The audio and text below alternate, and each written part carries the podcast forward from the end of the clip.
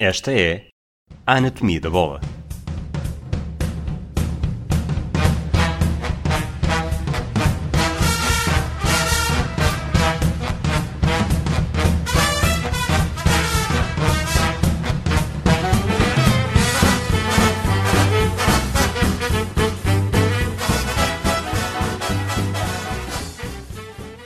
Olá, Rui Malher. Viva Rui! Nós eh, tínhamos falado no episódio da apresentação que, que uma das maiores eh, curiosidades para esta temporada 2021 seria uh, o regresso de Jorge Jesus ao Benfica e aqui estamos nós, como prometido, para a nossa estreia. É, e vamos começar por aí. Creio que, creio que faz sentido. Provavelmente é o, o movimento de, de, de pré-época uh, mais forte no, no, no, mercado, no mercado português. Uh, é o regresso também de uma, de uma figura absolutamente incontornável de, das últimas duas décadas, mas principalmente da última década no, no futebol português. Uh, não só pelos títulos que conquistou no, no, no, Benfica, os três campeonatos nacionais, entre vários outros, mas também pelo trabalho que, que, fez no Sporting, sem um título nacional, ou seja, sem a conquista de um campeonato nacional, mas com outras conquistas também a nível da qualidade de jogo e, sobretudo, olhar para também quem foi o treinador que conduziu, que, que, conseguiu reconduzir o Flamengo a uma glória que estava praticamente perdida desde a década, do início da década de 80. Tenho aqui uma, uma primeira provocação para ti, quando, e é algo que não é, ela. que não é novidade para ninguém, porque toda a gente recordou, recordou essas, essas frases. Quando o Jesus chegou ao Benfica em junho de 2009, curiosamente também foi em período pré-eleições, havia logo eleições em julho, ele diz em termos individuais, o Benfica tem excelentes jogadores. Comigo vão jogar o dobro do que jogaram no ano passado. Este ano, em agosto de 2020, pré-eleições também, diz o Benfica não vai jogar o dobro, vai jogar o triplo.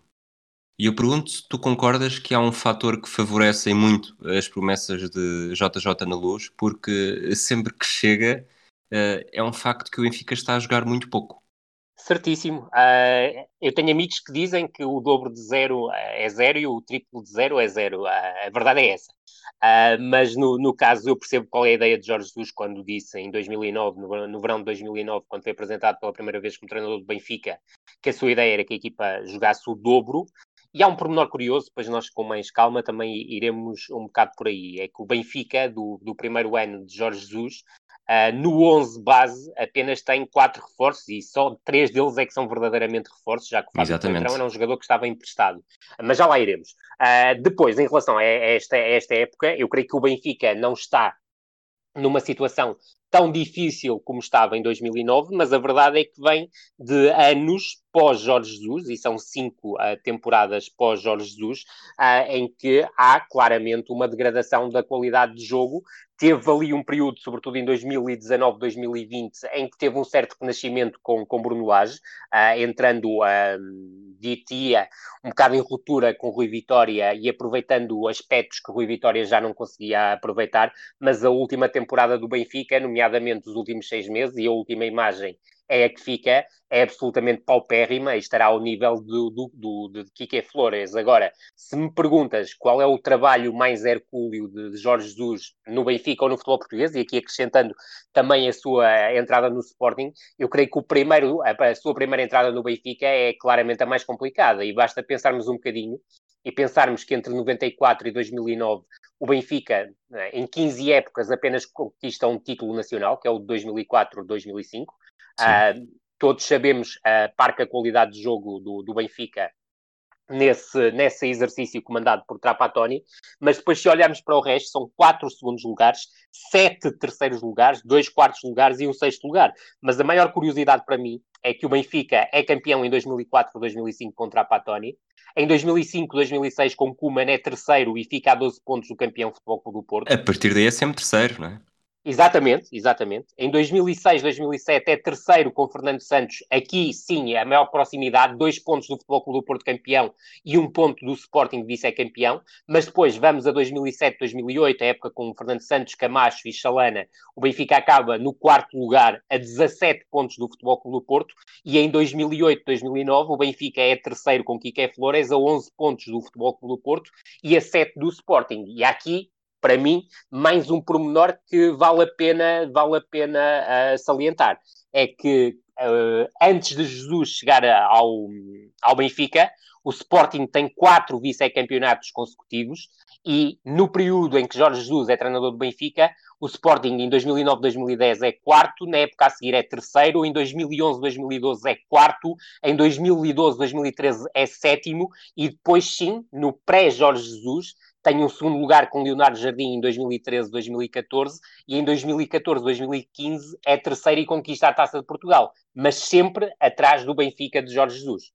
Vamos recentrar aqui um bocadinho a conversa no Benfica e do, do, desafio que tu falaste. Eu concordo contigo. Nós, em 2009, o, o desafio, o contexto do Benfica era muito pior, porque era uma equipa que não era campeã, que estava, lá está, quatro anos consecutivos atrás dos dois grandes rivais. Eh, estava a investir. Certíssimo. Eh, no ano anterior tinham, tinham chegado, por exemplo, Aymar. Aymar, Reis.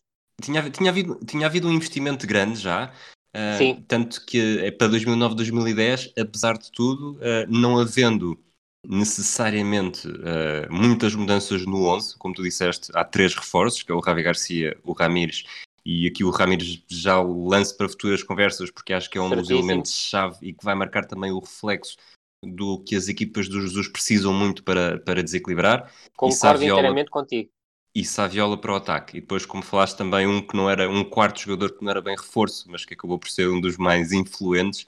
Fábio Coentrão regressa do empréstimo e não logo numa primeira fase, mas é adaptado à lateral esquerda e é aquilo que sabemos. Eh, por outro lado, eu acho e que. Repara, este... Rui, e repara só num pormenor: é que o Benfica mantém a estrutura que com Kiko fica no terceiro lugar a 11 pontos do Futebol Clube do Porto e a 7 do Sporting e perde Reis titular, perde Cato Zuranis titular e perde Suazo, que não foi tão titular como podia ter sido, porque teve muito tempo lesionado. Sim, mas continua a ter, tem a experiência da Luizão, tem jogadores como Max, David Luiz, Aymar, Di Maria, Cardoso. É, portanto, tem um, a qualidade média é muito diferente e muito superior àquela que, que Jorge Jota vai encontrar este ano, em 2020, onde, ou seja, o contexto pode ser melhor, porque o Benfica neste momento é um, é um clube com uma experiência de, de vitórias radicalmente diferente do que era em 2009, mas vai encontrar um plantel muito pior. Compreendo a, a, o teu ponto de vista, concordo, concordo, porque se nós olharmos para aquilo que é o futebol português há 10 anos e aquilo que é o futebol português hoje, o futebol português tem tido imensas dificuldades em conseguir uh, contratar o mesmo tipo de jogadores que conseguia. E mesmo quando falamos em jogadores já numa fase mais adiantada na carreira, e era o caso, por exemplo, da Aymar e Saviola, por exemplo, era, era, era e sempre foi difícil ao futebol português chegar a jogadores desse tipo. Mas hoje em dia, um jogador como Di Maria já dificilmente vem para o Benfica, já tem um clube uh, da, da, das principais ligas europeias a conseguir contratá-lo. E quando falo, por exemplo, de Di Maria, podia falar de Ramírez, podia falar em jogadores de futebol do Porto, Rames Rodrigues, Falcao, Jackson Martinez. Hoje em dia é muito difícil para o futebol português conseguir a competir com os clubes das ligas top 5, porque esses clubes hoje já têm uma prospecção muito mais uh, agressiva sobre jogadores que anteriormente passavam numa primeira linha pelo campeonato português para se valorizarem e servirem como montra para, uh, para potenciais transferências futuras para essas principais ligas. No entanto, há um aspecto, aquilo que me parece importante sublinhar é que o Benfica não faz um investimento tão forte em termos de mercado em 2009 como está a fazer agora, porque se tu reparares... Exatamente. Exatamente. Porque se tu reparares, e ainda não, e, e na, do meu ponto de vista, o Benfica ainda receberá pelo menos mais um defesa central e dois avançados, sendo que um dos avançados durante muito tempo foi falado que seria o Cavani, e todos percebemos quais eram os valores que envolveria uma operação relacionada com o Cavani, dir-te-ia à volta de 30 milhões eh, de, de, euros por baixo, não é? Isto só, só em salários do, do, do jogador e prémio de, de, assinatura, mas para já o Benfica já gastou 15 milhões de euros com Val Schmidt, 20 milhões de euros com Everton Cebolinha, 18 milhões de euros com Pedrinho, Uh, e repara que jogadores como o Cebolinha e jogadores como o Pedrinho há 10 anos não tinham este preço de mercado. O futebol brasileiro inflacionou de forma absolutamente violenta. Vertogen chega a preço zero, mas toda a gente sabe que há um prémio de assinatura e não é um prémio de assinatura barato, de certeza absoluta, nem os salários são particularmente acessíveis. E temos uma aquisição que é do Elton Leite, que não sabemos os valores envolvidos, mas no caso do Gilberto são 3 milhões de euros, ou seja, é uma aquisição muito na linha daquilo que o Benfica fazia em 2009, 2010, fosse qual que fosse o tipo de jogador. No entanto, deixa-me sublinhar só isto em relação a 2009, 2010. No Benfica entraram três jogadores mais que o entrão no 11 base, numa segunda linha de 4, 5 jogadores que o Benfica tinha, tinha dois reforços, César Peixoto e o Eldon. Curiosamente, o Eldon teve mais espaço que Nuno Gomes, que era que transitava do plantel anterior. Mas tens um conjunto de aquisições que Jorge Jesus fez, seja em julho e agosto no mercado de verão, seja depois no mercado de inverno, que acabaram, na sua maioria, por não Exatamente. resultar. E falo, por exemplo, do Júlio César, guarda-redes contratado ao Belenenses, falo de um Allan Kardec que demorou muito a aparecer, falo de um Felipe Menezes que passou quase ao lado, de um Ayrton que era curto para a dimensão Benfica, para um Éder Luiz que era estrela do Atlético Mineiro, mas em Portugal teve dificuldades de afirmação, de um Keirison que chega num acordo Palmeiras-Barcelona-Benfica e que foi provavelmente o maior flop da temporada, juntamente com o lateral esquerdo do Schaffer, contratado ao Racing da Abelhaneda.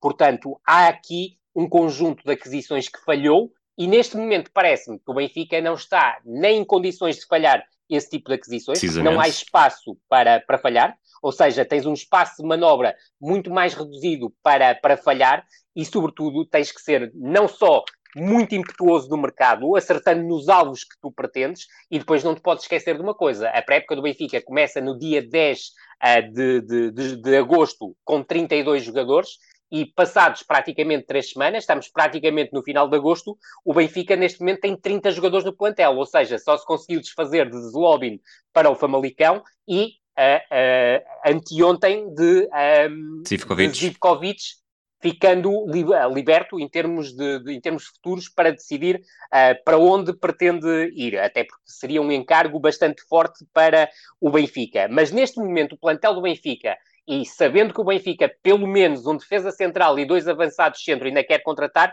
tem 30 jogadores. E aquilo que tu reparas é, Benfica com dificuldades em colocar jogadores, e não te esqueças que o Benfica tem ainda excedentários que não entram nestes 30, falta de Feza, de Cádiz, de Lema, de Pedro Pereira, Alfa Semedo, Krovinovic e Ferreira, mas tu olhas para o Futebol Clube do Porto e o Futebol Clube do Porto está com as mesmas dificuldades em colocar os seus excedentários e o Sporting passa-se exatamente o mesmo. E tens, por exemplo, um jogador como a Acunha, que pelo menos ao momento em que nós estamos a gravar uh, o, nosso, o nosso programa, ainda não tem colocação e é um jogador provavelmente dos jogadores do atual plantel do, do, Sporting e de certeza absoluta dos transferíveis, aquele que tem maior cotação no mercado.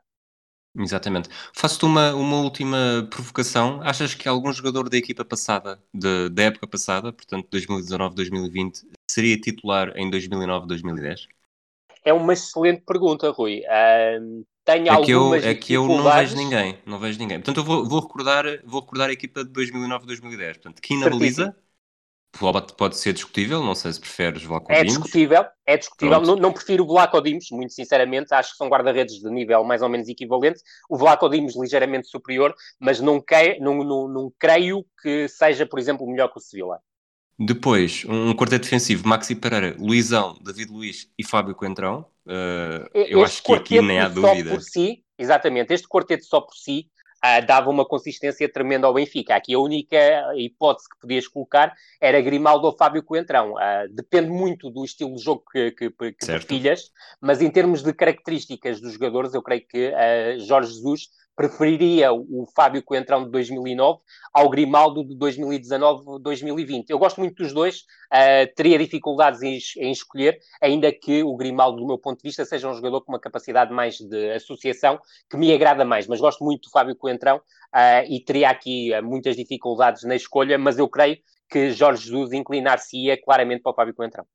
E depois vou dividir aqui este, este meio campo de forma diferente. Uh, Ravi Garcia e Aymar, Certo. Também não me parece que o Javi Garcia faz uma grande época, o Aymar também faz uma grande época. Não me parece que qualquer jogador da época passada poderia disputar, não sei o que é que eu diria Eu diria que o Weigl podia ser o 6 do Benfica, mas nós temos que olhar para aquilo que é o padrão de 6 ao longo da carreira de Jorge Jesus. E Exato. em 2009, o padrão de 6 de Jorge Jesus era um jogador com as características sobretudo de dimensão física do Ravi Garcia, características essas que o Weigl não possui. E se tu olhares para aquilo que tem sido a carreira do, do, do Jorge Jesus, o perfil de 6 nunca alterou muito, ou seja, nunca se aproximou do ponto de vista físico, e sublinha esse aspecto, porque uh, aqui a dimensão física é muito importante para Jorge Jesus de um jogador do perfil de Weigl, que é claramente um jogador com um perfil mais técnico. O jogador mais parecido com o Weigl é o William Carvalho, claramente, destes jogadores todos que Jorge Jesus treinou na posição 6, mas é um jogador que também possuía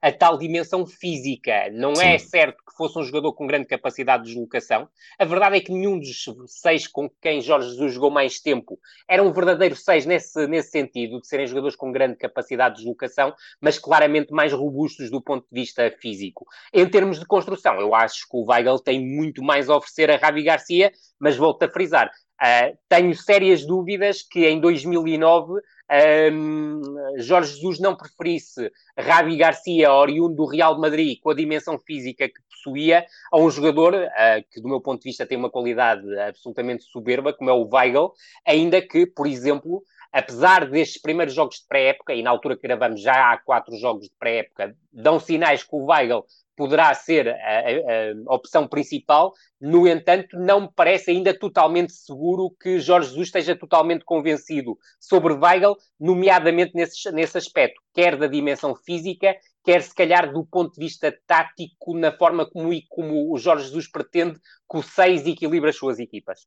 É, é, até porque não, não, esquecendo que nesta, em 2009-2010 havia Maxi Pereira e Fábio Cantrão nas laterais e Javi Garcia Certíssimo. chegou a ser utilizado como central, não é? Não, Certíssimo. Não... Aliás, aliás, se reparares, Rui, a, a, a saída a 3 de Jorge Jesus acontece já em 2009, portanto o Ravi baixava muitas vezes para o espaço entre o Luizão e o David Luiz, para o Maxi e o Fábio Coentrão a serem laterais que atacavam a, a profundidade, laterais de todo o corredor, com o Ramires a, e o Di Maria muitas vezes depois a apoiarem o Aymar no espaço interior e no apoio, obviamente, ao Saviola e ao Cardoso. E nisso o Jorge Jesus, apesar de de, de, ir fazendo acertos não mudou assim tanto, ainda que do ponto de vista da estrutura, a estrutura tenha sofrido algumas uh, diferenciações, ou seja, uh, este Benfica é um, o Benfica 2009-2010, do ponto de vista estrutural, até é se calhar o mais difícil de definir, porque é basicamente é um 4-4-2 losango assimétrico, uh, com muita variabilidade de posições. E, e, essa, e a verdade é que... Deixa-me deixa interromper-te só exatamente por isso, porque era, era atrás disso que eu ia quando comecei esta conversa. Porque eu acho que é essa assimetria que torna este Benfica, uh, e isto pode ser discutível, e como já foi há 10 anos, depois também temos, uh, acabamos sempre por gostar mais do mais antigo e ter ficado mais na memória, até pelo impacto que cresceu. Mas com Di Maria de um lado e Ramires do outro, e Ramires para mim é capaz de ser o jogador que dá que mais riqueza e versatilidade dá a este Benfica e percebeu-se isso várias vezes ao longo da temporada. Exatamente, era um jogador muito, muito transversal, algo que, que ele tentou, ele, o JJ, tentou ao longo das épocas, tanto no Benfica como no Sporting, encontrar um modelo semelhante. Uh, Certíssimo. Elias foi uma tentativa falhada, apesar de ter sido completamente falhada. Uh, Exatamente. João, João Mário, tendo características diferentes, também conseguia oferecer uma coisa a atacar, outra coisa a defender, mas não tinha o mesmo mas, estilo. Verdade, mais a atacar, obviamente, pela, pela tomada de decisão e qualidade de passe do, do João Mário ser absolutamente soberba. Mas sempre foi esta, sempre foi esta versatilidade do, de um dos elementos do meio campo, uh, sendo com o estilo mais próximo, mais associado ao Ramires, ou mesmo no Sporting fosse o João Mário ou o Brian Ruiz, quando o Brian Ruiz jogava num deste, num destes quatro, sim, uh, que torna este Benfica, este Benfica de 2009-2010, para mim, o mais interessante, o mais difícil de replicar e também o mais difícil de travar. Estou é, é, completamente de acordo contigo, porque se tu olhares, nunca mais foi replicado ah, e nunca, e não me parece que nenhuma das equipas, apesar de me parecer que do ponto de vista de desenvolvimento da qualidade de jogo, ah, tornando-a mais rica, mais forte em todos os momentos, o Jorge Jesus conseguiu, ah, e conseguiu ao longo de 10 anos, é um trabalho progressivo, mas em termos de, de nota artística, Rui, eu creio que esta época de 2009-2010 está muito perto daquilo que Jorge Jesus definirá como o 10-10.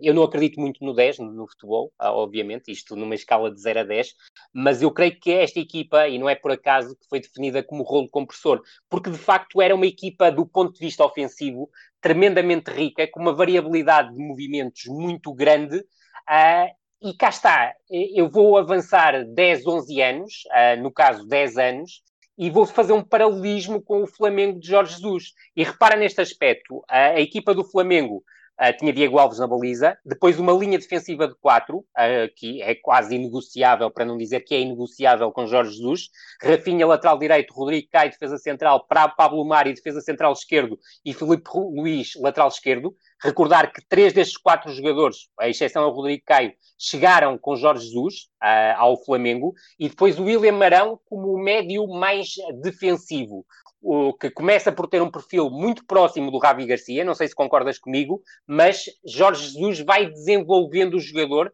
e vai tornando o jogador mais completo. E em termos de passe, o William Arão acaba este, este ano de Jorge Jesus no Flamengo muito acima do que Ravi Garcia, isto pelo menos do meu ponto de vista, conseguiu chegar. Mas depois, se reparares, o quinteto da frente é um quinteto de um dinamismo e de uma mobilidade absolutamente tremenda que tem algum paralelismo com o Benfica da primeira época. Se não repara, tens o Gerson, a curiosidade de ser canhoto como médio centro, mas um jogador com, uma, com capacidade para jogar também como médio ofensivo ou como médio ala esquerdo, o que chegou a acontecer quando uh, Jorge Jesus chamava Diego uh, a partir do banco, Diego teve muito tempo afastado por lesão e era um jogador que normalmente podia render 30, 35 minutos a um nível alto e, e, conseguiu render com Jorge Jesus. Depois tinhas algo que também é uma novidade com Jorge Jesus no Flamengo, que é teres um canhoto à direita, e era Everton Ribeiro, e teres um destro à esquerda, que era De Arrascaeta. E se tu fores ver aquilo que é o passado de Jorge Jesus, quer como treinador do Benfica, quer como treinador do Sporting, praticamente sempre, são raríssimas as exceções, jogou um destro à direita e um canhoto à esquerda.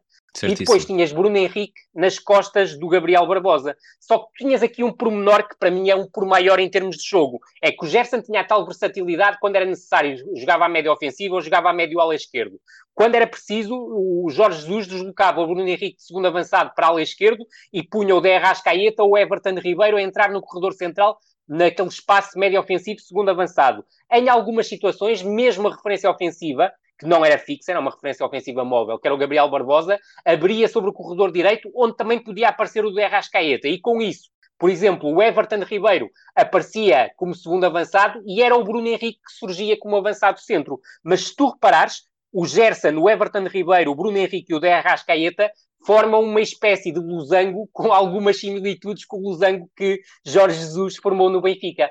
Sendo que, apesar de tudo, o losango no Benfica tinha também a presença do médio defensivo e aqui não. Mas tu Sim. podes colocar o Saviola no lugar do Bruno Henrique e consegues formar o mesmo losango. Certo, certíssimo. E já agora, só para, para não deixarmos esse, esse assunto por incompleto, estamos a falar se algum jogador da época passada tinha lugar neste, dois, neste 11 2009, 2010. Os jogadores que faltavam, eh, Ramires e Di Maria, acho que é, é indiscutível, eh, Sem teriam dúvida. titulares no ano passado, e mesmo a dupla de ataque Saviola e Cardoso.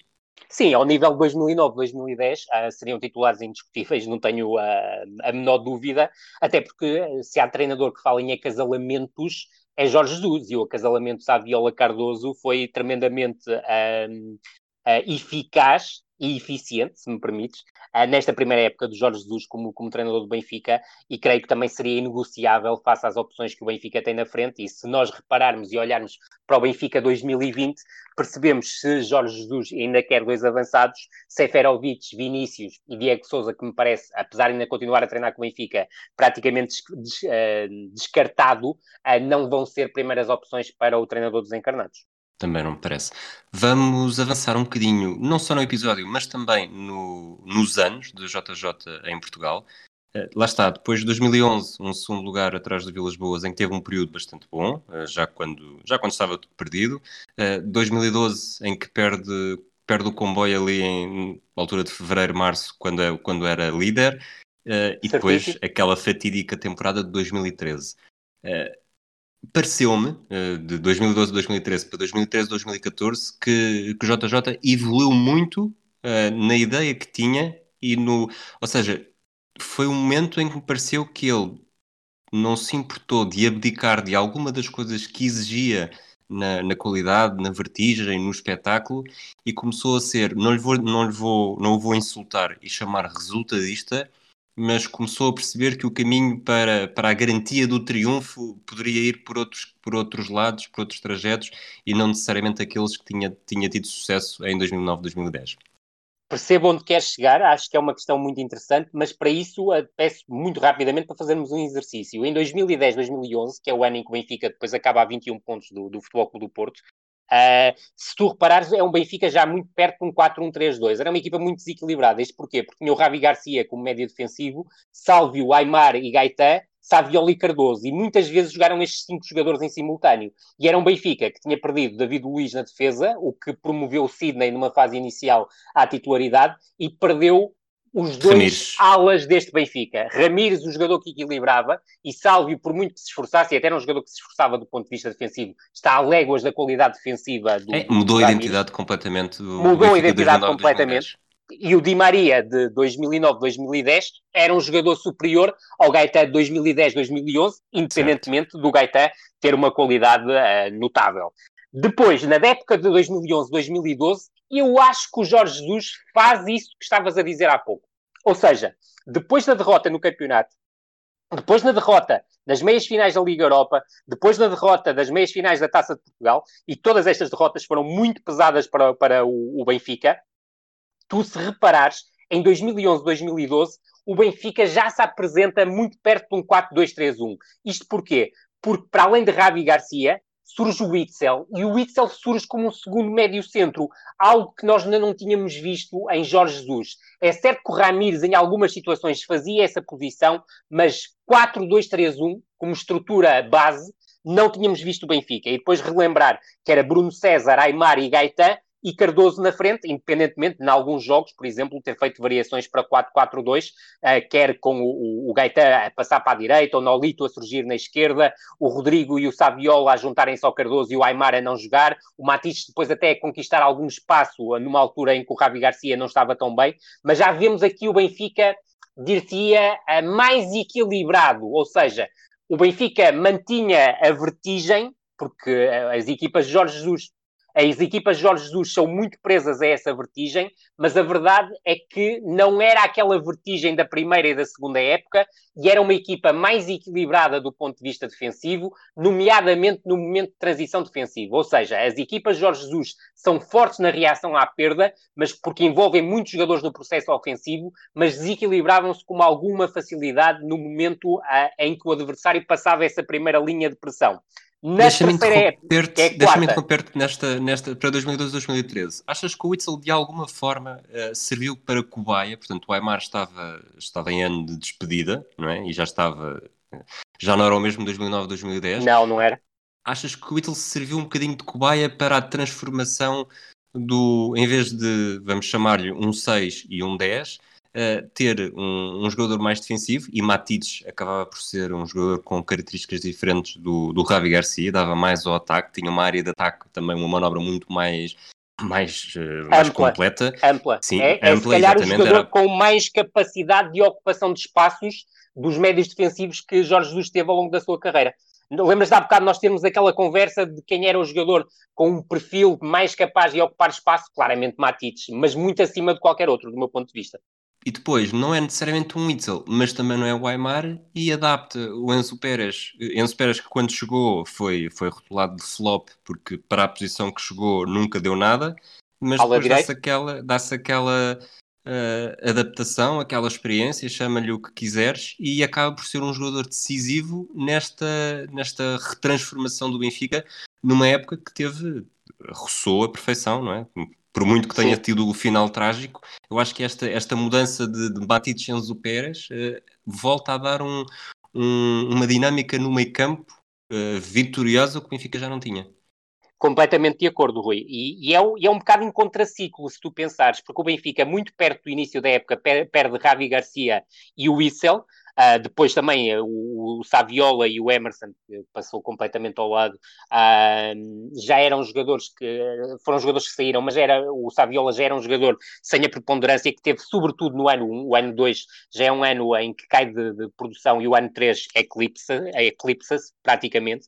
A verdade é que o, o Benfica reequilibra-se com uma equipa com o Melgarejo ao lateral esquerdo, uma adaptação que acaba, não sendo brilhante, acaba por resultar, sobretudo se compararmos com outros laterais esquerdos que o Benfica teve e que nem sequer uh, chegaram a jogar ou jogaram muito pouco. Uh, no meio-campo há um novo acasalamento, Matite e Enzo Pérez, e estou completamente de acordo contigo, é um acasalamento muito conseguido, é provavelmente a melhor dupla de médios centro do Benfica com Jorge Jesus pelo menos para mim, é quando, enquanto dupla, enquanto dupla, porque no caso de 2009-2010 é difícil definir essa, essa dupla por causa do tal, do tal falso losango que o Benfica tinha, o losango assimétrico. Contrata ou recontrata Salvio, porque tinha estado numa primeira passagem por empréstimo, para o corredor direito, tem Gaetano no corredor esquerdo e depois tem algo que eu creio que vai ser decisivo para te responder à pergunta em, em relação a 2013-2014.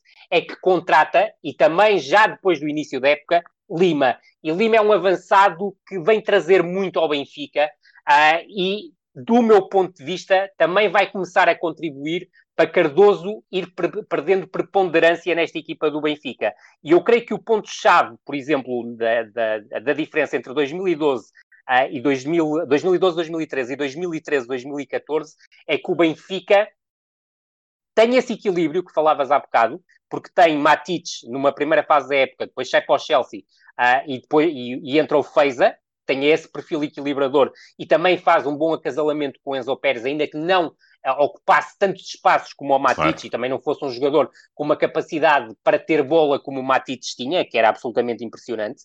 Tem Sálvio no plantel, mas Sálvio passa a época quase toda lesionada e contrata um jogador absolutamente incrível, que era Markovic. A, a época de Markovic no Benfica é tremenda. Sensacional. Sem dúvida alguma. Contrata finalmente um verdadeiro lateral esquerdo, que é o Siqueira, e o Siqueira ganha o lugar.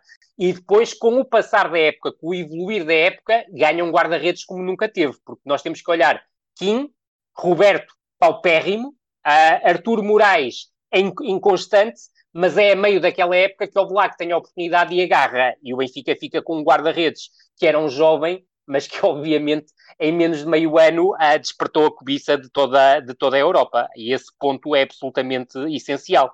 Mas volto a frisar, ter Feiza e Enzo Pérez a equilibrar, ter um quarteto defensivo com Maxi, Luizão, Garay e Siqueira, portanto, uma, um quarteto muitíssimo equilibrado. Depois, desequilibradores como Markovic e Gaetan, sempre capazes de acelerar o jogo com bola, capazes de, de, fomentar conexões pelo espaço interior, ações de condução acelerada para o espaço interior e depois uma dupla de ataque que era absolutamente corrosiva no ataque à profundidade, que permitia ao Benfica ser uma equipa letal Uh, em ataque rápido ou contra-ataque, mas também ser uma equipa letal em, em ataque organizado. Portanto, esta equipa de 2013-2014 é, do meu ponto de vista, a equipa que pode ser comparável em termos de qualidade à de 2009-2010, mas que terá, do meu ponto de vista, alguma vantagem em termos da qualidade da dupla de ataque.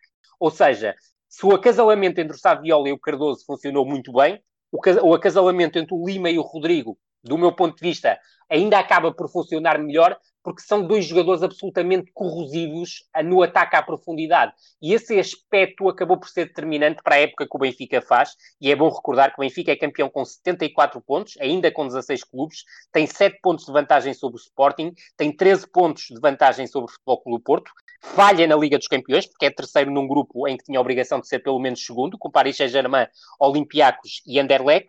Uh, é finalista da, da, da, Liga Europa, que perde com o Sevilha, e todos sabemos como é que, como é que foi fatídica essa final, perde no desempate por pontapés da marca de grande penalidade, e vence a Taça de Portugal e a Taça da Liga, ambas diante do Rio Ave, recordando que Matites sai uh, em janeiro, e mesmo assim o Benfica não caiu perdendo um dos seus elementos mais nucleares. Então, eu que estava aqui a puxar para, para um, um Jorge Jesus mais uh, pragmático, uh, na verdade, uh, tivemos o Benfica mais completo do que era nas épocas anteriores. Completo nas suas, nas, suas diferente, na, nas suas diferentes vertentes e dimensões. portanto, Acho não foi sim, necessariamente Rui. um recuo na filosofia, mesmo que curto, mas sim um, um plantel que lhe permitiu superar onde as fraquezas do passado. Sem dúvida alguma, e depois junto mais um aspecto. O Benfica ser campeão em 2014-2015, depois de ter perdido Matites em janeiro, e no mercado de, de, de verão, Oblak, Garay, Siqueira, Markovic, Rodrigo e Cardoso, uh, e depois ainda vai perder o Enzo Pérez em janeiro, portanto, num ano perde este conjunto de jogadores, mas atenção, perde, mas ganha do ponto de vista financeiro, e Jorge Jesus, Europa consecutivas, à valorização destes jogadores. Não é? Isso é indiscutível. Agora, o Benfica que é reconstruído em 2014, 2015, não é um Benfica tão forte, e repara só neste aspecto.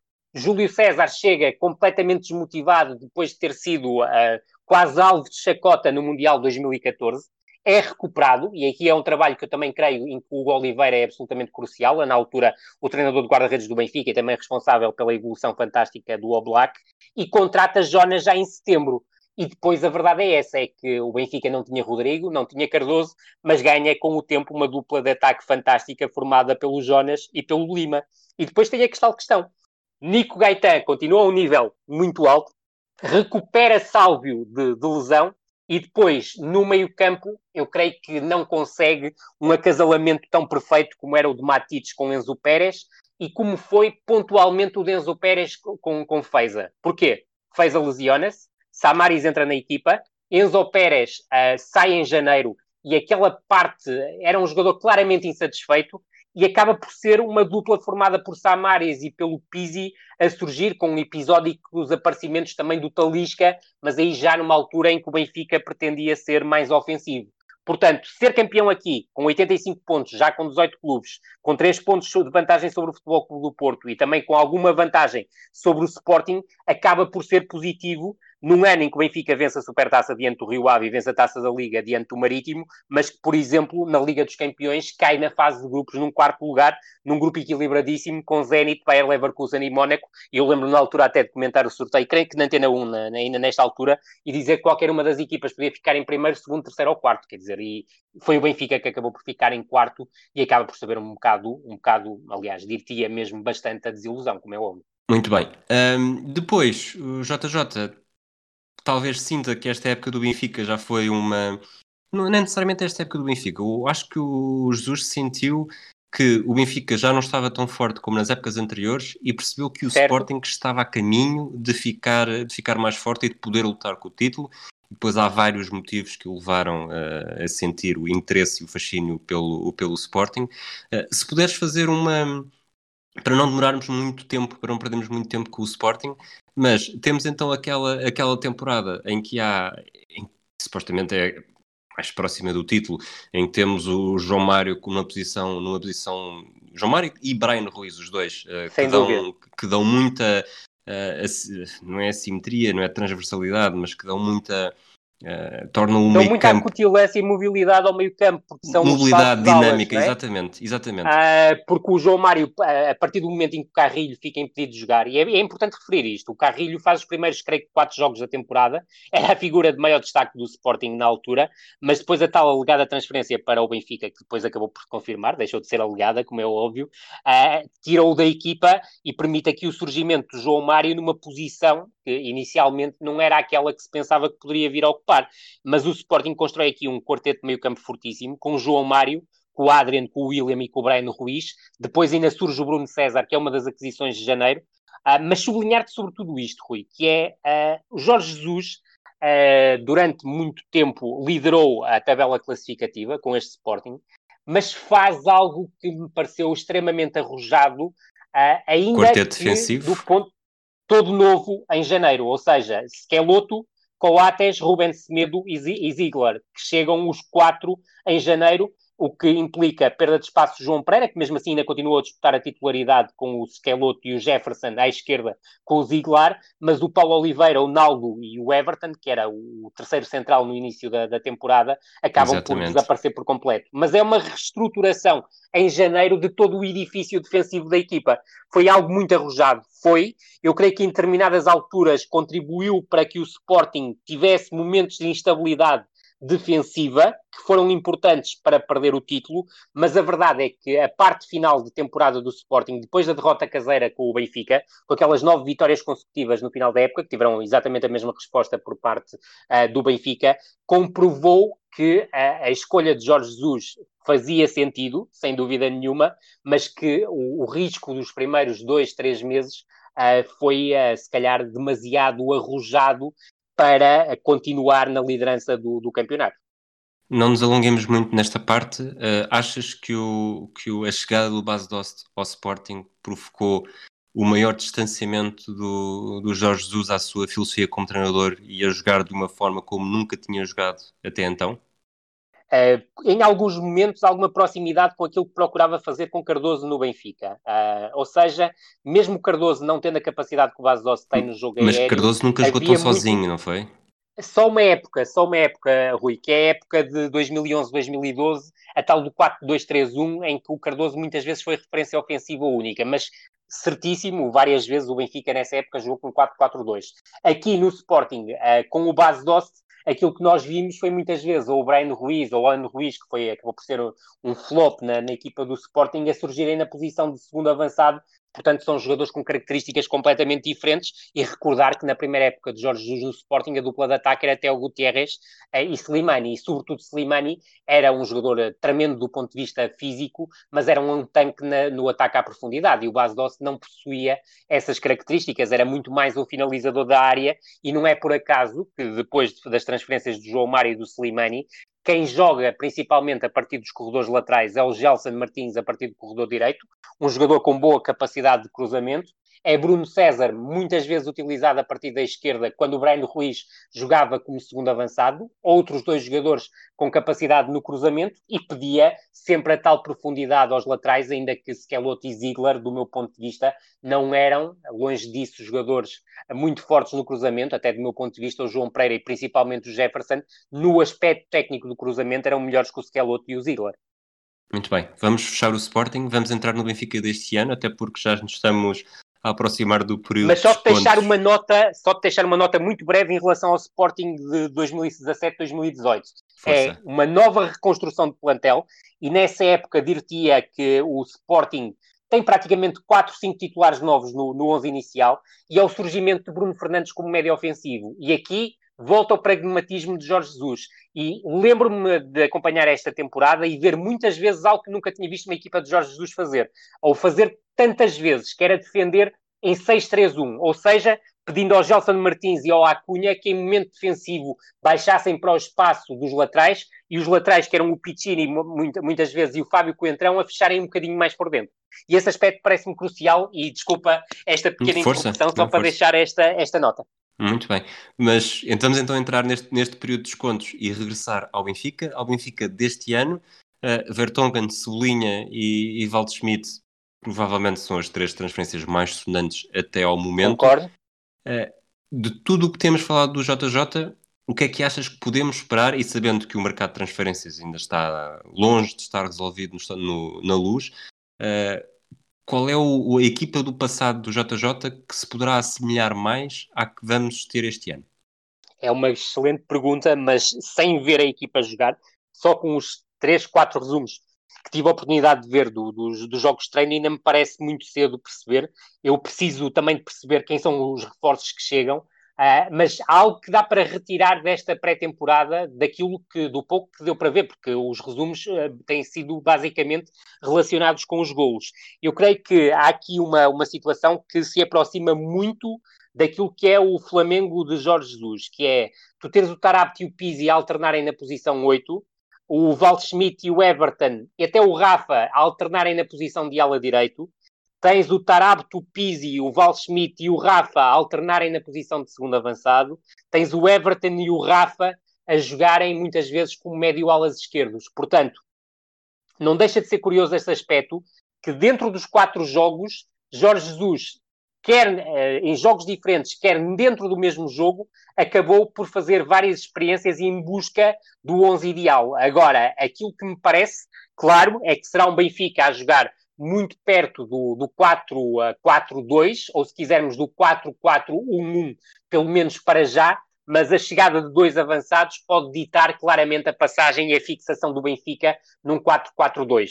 Do meu ponto de vista, uh, Vlaco Dimos, pelo que tem sido a pré-temporada, uh, está na linha da frente para a titularidade, mas é bom não esquecer que Elton Leite, por problemas físicos, ainda não foi utilizado e eu tenho algumas dúvidas sobre aquilo que Jorge Jesus pensa sobre Vlaco Dimos, e não deixa de ser curioso que Sevilar que tinha sido apontado a um empréstimo a um clube holandês, que eu creio que era o Vin, para já esse empréstimo foi, foi travado. Depois, no quarteto defensivo, não tenho grandes dúvidas que será formado por Gilberto, Rubem Dias, Vertogen e Grimaldo, que ainda não jogou na pré-temporada porque está a recuperar de lesão. Creio que já está numa fase já final de recuperação. Mas deixar-te aqui uma nota que me parece importante, Rui. A alternativa principal a Grimaldo não tem sido Nuno Tavares, tem sido Servi. Da mesma forma que no centro da defesa o Jardel uh, começou por ser a opção principal, mas como tem estado com problemas físicos, Ferro e Samaris têm formado a dupla suplente. E à direita, André Almeida claramente a ganhar espaço em relação ao Tomás Tavares e a ser alternativa a Gilberto. Depois, no meio-campo, a tal questão. A mim parece-me que Weigl tem hipóteses de ser o sexto titular, mas o Florentino tem ganho confiança por parte de, de, Jorge Jesus e até aquela transferência que se falava da hipótese dele poder ir para o AC Milan, para já aparece em águas de bacalhau, o que pode significar que Gabriel e Samaris possam vir a ser os sacrificados. Na posição 8, eu creio que Jorge Jesus estará mais inclinado para Tarab do que para Pizzi, ainda que percebendo que ambos são jogadores para jogar no corredor central e Pizzi até poderá ser 8 e Tarab 10 em algumas ocasiões, ou 9,5, como preferirem. Ou o contrário, também poderá suceder. À direita, a tal curiosidade que eu tenho, será que Jorge Jesus vai apostar num destro à, à, à direita ou num canhoto à direita? Veremos. À partida, Uh, o canhoto seria Pedrinho, mas não me parece que Pedrinho vá ser titular. Portanto, para ser um canhoto, terá que deslocar Val Schmidt, segundo avançado, para a ala direita. Se for apostar num destro, eu creio que Everton sublinha terá aqui mais hipóteses de ser titular. Se a aposta for no tal canhoto, no lado direito, à esquerda, creio que o Everton uh, será o titular, sendo destro, ainda por cima. Uh, e cá está, não me parece que a alternativa a Everton, pelo menos para já, seja outra para além de Rafa. Recordar que Chiquinho tem sido utilizado nesta função, mas eu creio que isso comprova que não será uma das primeiras opções de Jesus e se calhar nem das segundas, veremos e Servi, que também sabemos que estará uh, provavelmente a caminho do futebol espanhol, tem sido a, outra opção utilizada, sendo que é o único canhoto que tem jogado à esquerda. E esse ponto é importante quando falamos das equipas de Jorge Jesus. Na questão do segundo avançado, Val Schmidt, uh, se não for utilizado a partir da direita, parece-me que tem fortes hipóteses de jogar aqui, mas tem Tarapti e Pizzi como alternativas, caso até seja deslocado para o corredor direito e depois não tenho dúvida absolutamente nenhuma que um dos dois avançados centro que o Benfica contratará nos próximos dias será o avançado titular mas dos três da frente que o Benfica tem uh, à sua disposição neste momento, Seferovic me parece-me estar a ganhar espaço a Vinícius, que eu creio que será o jogador do Benfica com mais hipótese de ser transferido, porque é preciso equilibrar as contas e provavelmente Vinícius permitirá um encaixe financeiro muito interessante ao Benfica, e eu creio, e como já o disse há pouco, que Diego Souza não terá qualquer hipótese de, de, de ser incorporado no plantel do Benfica, recordando que é um jogador que está na condição de emprestado uh, até até dezembro uh, por parte de um clube chinês ao, ao clube encarnado. Muito bem, vamos fechar então esta primeira anatomia da bola. Falámos de Jorge Jesus. Nós não falámos ainda do que é que poderemos conversar na próxima semana, mas eu desafiava, não sendo tema único, mas acho que podíamos Certíssimo. falar do Rio Ave, porque o Rio Ave vai ser uma das primeiras equipas a entrar em prova, logo é nas pré-eliminatórias da Liga Europa. É um clube que te diz alguma coisa também, portanto será bastante. uma boa altura será uma boa altura para começarmos a, a perceber o que é que esta equipa com Mário Silva poderá significar. É, vai ser um desafio interessante, Rui, porque é um, é um treinador é, pouco conhecido em termos de futebol profissional. Vamos ver uh, o, o, que é que trará em termos estruturais, em termos de, de ideia e de, de, modelo de jogo à equipa do, do, do, do Rio Ave. Uh, vamos também perceber, por exemplo, a incorporação de Francisco Geraldes nesta equipa, onde poderá encaixar-se Uh, e será de certeza absoluta, e depois ainda por cima com mais uma semana de informação sobre aquilo que se vai passar com o Rio Ave, que tem jogos treinos nos próximos dias, apesar de limitados, não é? Uh, e em termos, a informação não é a mesma do que seria se os jogos fossem à porta aberta. Obviamente já teremos mais informação e poderemos, obviamente, lançar também aqui dados sobre o Rio Ave, sabendo que o Rio Ave será das primeiras equipas a entrar em campo, tendo em conta a sua participação na Liga Europa. Muito bem, um abraço a todos. Esperemos que tenham gostado deste primeiro episódio a sério. Até à próxima. Até à próxima semana. Esta é a Anatomia da Bola.